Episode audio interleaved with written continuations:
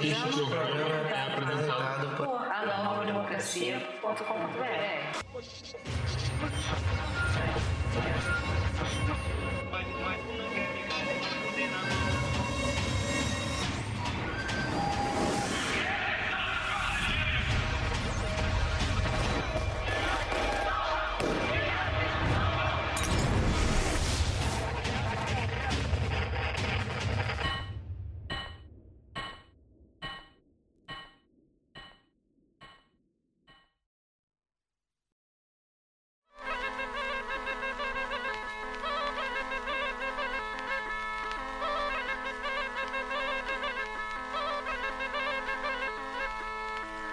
Виявлюсь на горісті сидять голубцеві. Я вам хочу заспівати товариші мені.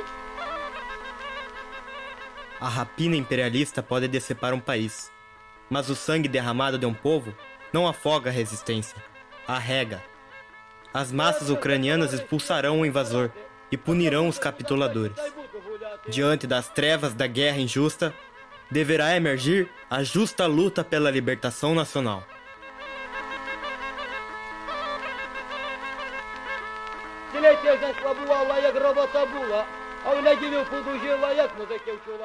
A história deste povo é a história do combate ao opressor.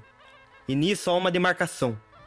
Mesmo com toda a confusão de caráter anticomunista, plantada pelo chauvinismo russo e a propaganda yankee, uma coisa é certa. Como diria o hino camponês, a história não falha.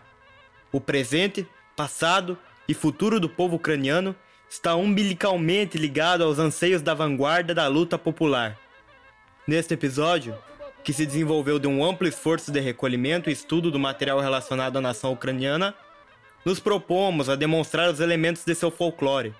Passaremos pela arte e a importância da União Soviética nesse processo. A Ucrânia resiste!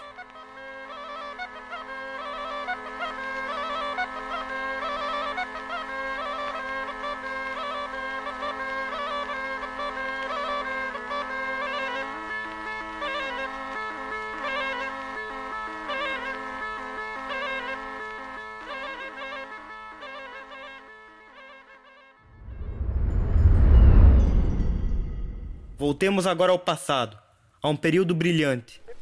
Главным вопросом, который стоит перед партией коммунистов, партийном съезде, является вопрос о крестьянах-середняках.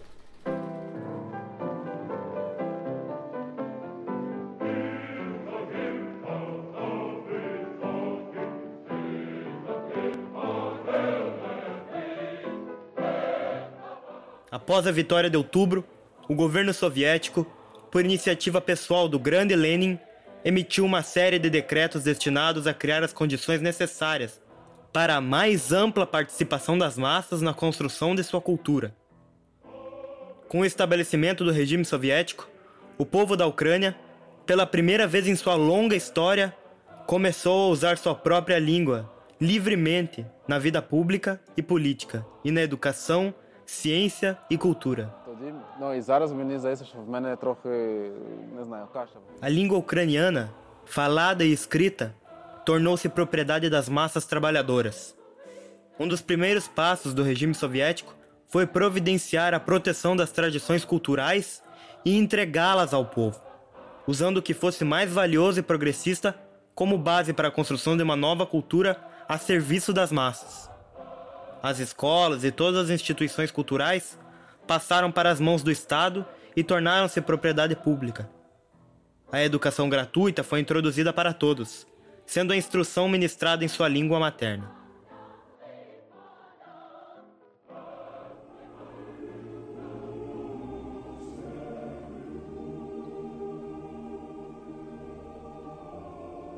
Você está ouvindo Bandura, cantada em ucraniano pelo coral do Exército Vermelho.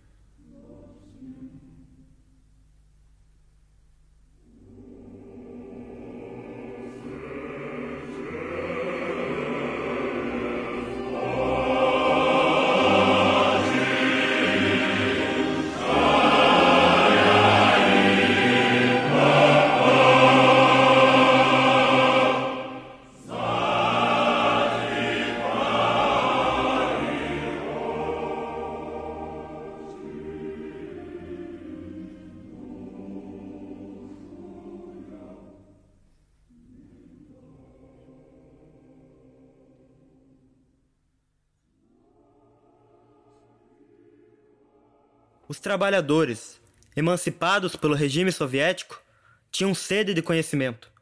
Escolas, clubes, centros comunitários, bibliotecas, universidades populares, aulas e clubes de corais, musicais e teatrais foram abertos em toda a República.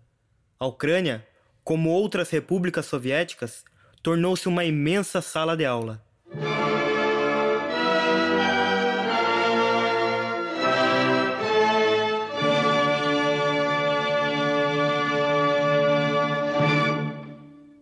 Em março de 1919, o povo ucraniano adotou a primeira constituição em sua longa história. Consolidou as grandes conquistas dos trabalhadores em sua luta pela emancipação social e nacional e proclamou a igualdade de todos os trabalhadores do país, independentemente de raça e nacionalidade. Estabeleceu amplos direitos democráticos para os trabalhadores: liberdade de expressão, liberdade de imprensa, liberdade para o desenvolvimento da língua ucraniana e da cultura secular ucraniana, o direito à educação e também garantiu o exercício desses direitos.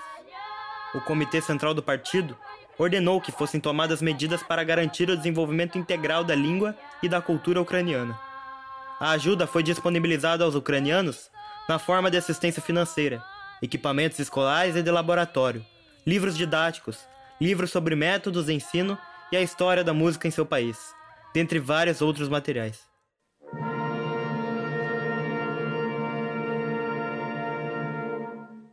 E então, uma nova música a serviço do povo e ao enriquecimento de sua vida intelectual desenvolveu-se e prosperou sob o regime soviético. O fato de os trabalhadores agora gozarem de amplos direitos e liberdades e poderem exercê-los efetivamente favoreceu o desenvolvimento massivo da criatividade artística de todo um povo. A Ucrânia era conhecida há muito tempo por suas canções e músicos, especialmente seus tocadores do instrumento de cordas conhecido como bandura ou kobza, que foram perseguidos pelas autoridades nos dias pré-revolucionários. Sob o regime soviético, essas antigas formas de arte musical floresceram. Corais profissionais e amadores e conjuntos de bandura foram organizados.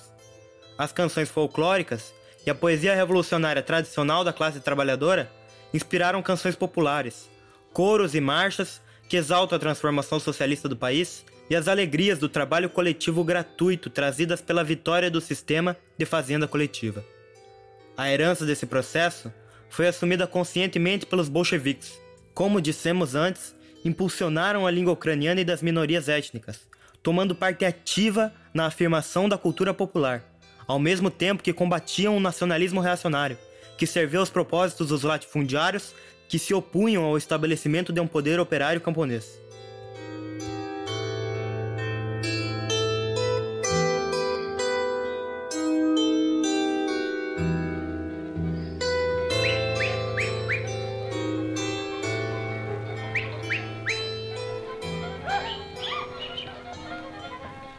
Você está ouvindo Rukuka, acompanhamento de uma dança rápida tocada por instrumentos semelhantes ao bandolim, balalaika, e um violino caseiro.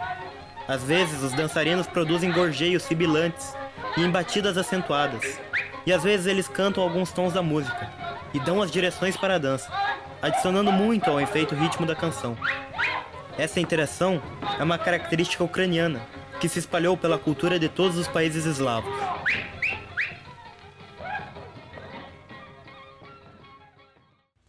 Sobre o novo tratamento que receberam os tocadores desses instrumentos tão queridos pelo povo ucraniano, os jornais soviéticos daquele período nos permitem entender como tudo aconteceu.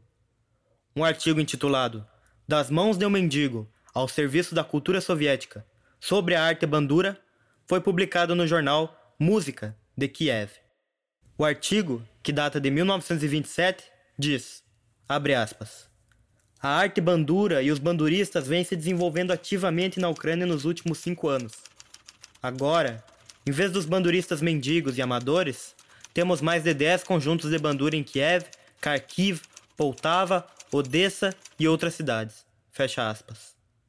O artigo terminava com a consigna, abre aspas, de debaixo da ponte, da rua ao palco, ao seu bud, isto é, o clube de eventos da aldeia, a escola superior de música, do sustento do mendigo cego aos meios de educação musical e política de trabalhadores e aldeões, Este é o caminho da arte ucraniana, traçado pela própria sociedade de operários e camponeses. А ну, сніть нам козака, як колись наші запорожці гуляли. Але так грайте, щоб вони нам на тім світі позавидували. Você está ouvindo Kozak Jovem, interpretado pela Orquestra Rural Ucraniana.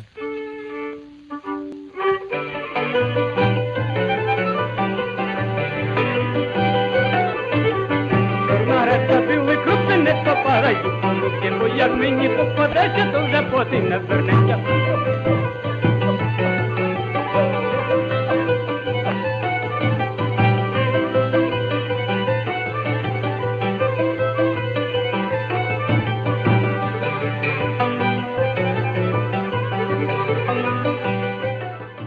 Percorrendo livremente as cidades e aldeias da Ucrânia, eles cantavam as novas canções e as de outros tempos com seu próprio acompanhamento mantendo a velha tradição de expressar em canções seus pensamentos sobre os acontecimentos e eventos importantes da vida da sociedade.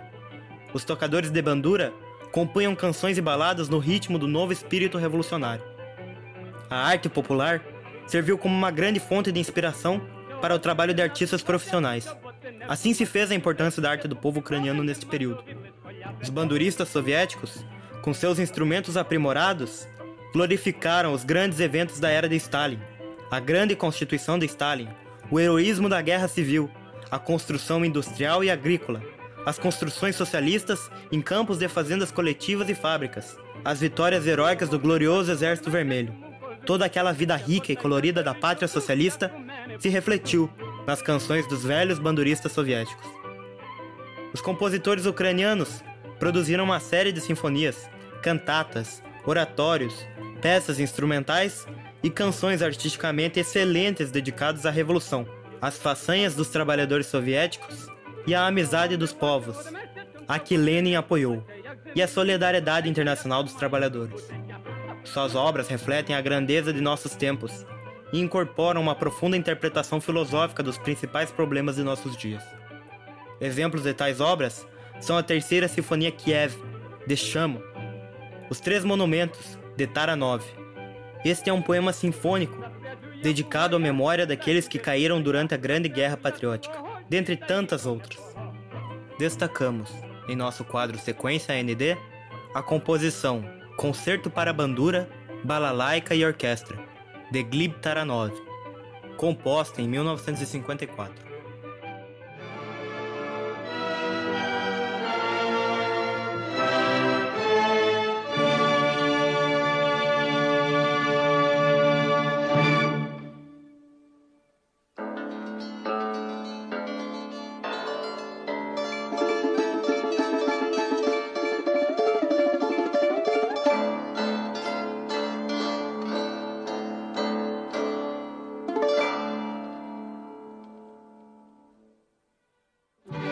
Partido Comunista tomou ações sistemáticas e com base científica para desenvolver a consciência da classe, de músicos e outros artistas e a fim de que esses servissem ao povo.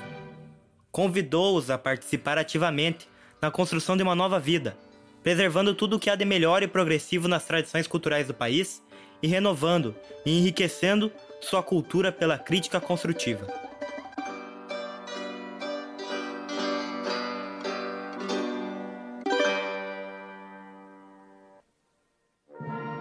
Como se pode ver, no sentido dos distúrbios criados pela sanha imperialista, há semelhança com os dias atuais.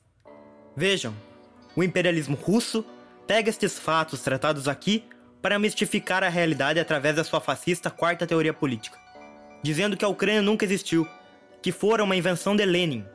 Já a OTAN, encabeçada pelos Estados Unidos, impulsiona um nacionalismo apodrecido e tenta vincular a postura atual do imperialismo russo ao da gloriosa União Soviética. E Zelensky, como o miserável vendepátria que o é, não poderia agir diferente. Busca o melhor preço da capitulação, querendo sentar à mesa com Putin para vender a integridade do território ucraniano em troca de salvar seu medíocre governo lacaio dos imperialistas do Ocidente.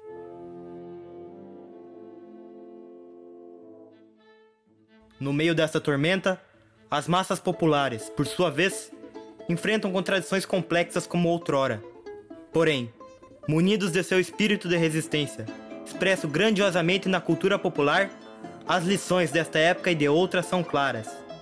O proletariado e povo ucranianos, retomando as tradições bolcheviques, devem se armar delas e combater até o fim, para mais uma vez derrotar e expulsar o invasor imperialista.